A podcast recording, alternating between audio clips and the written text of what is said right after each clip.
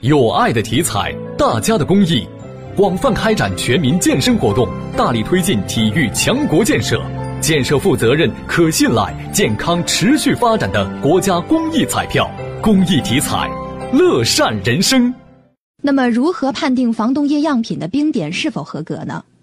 比如说，这个上面标示的是零下十五度，那根据国家标准，如果它的冰点高于十五度，那我们就判定它不合格。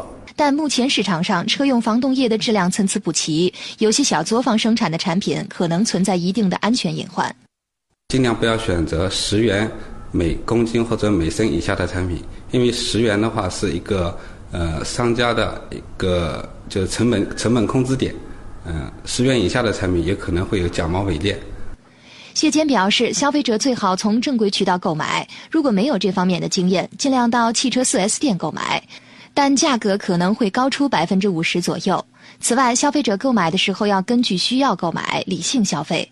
根据当地的气温，嗯，第一个十到十五度就可以了，不要盲目的去追求冰点很低，比如说零下四十五或者是零下多少度，呃，适当的理性消费。那么，在使用车用防冻液的时候，应该注意什么呢？检验员介绍，车用防冻液并不只是防冻，它还能起到防沸和保护水箱等作用。车子运行时间久了以后呢，它的温度会过高。那如果说，比如说是水的话，那呃温度过高以后，它就会沸腾。那如果说使用好一点这个冷却液以后呢，这个你里面的冷却液是不会沸腾的。这是第二个作用，第三个作用就是说保护里面的呃管路啊、呃冷却系统的金属配件等等。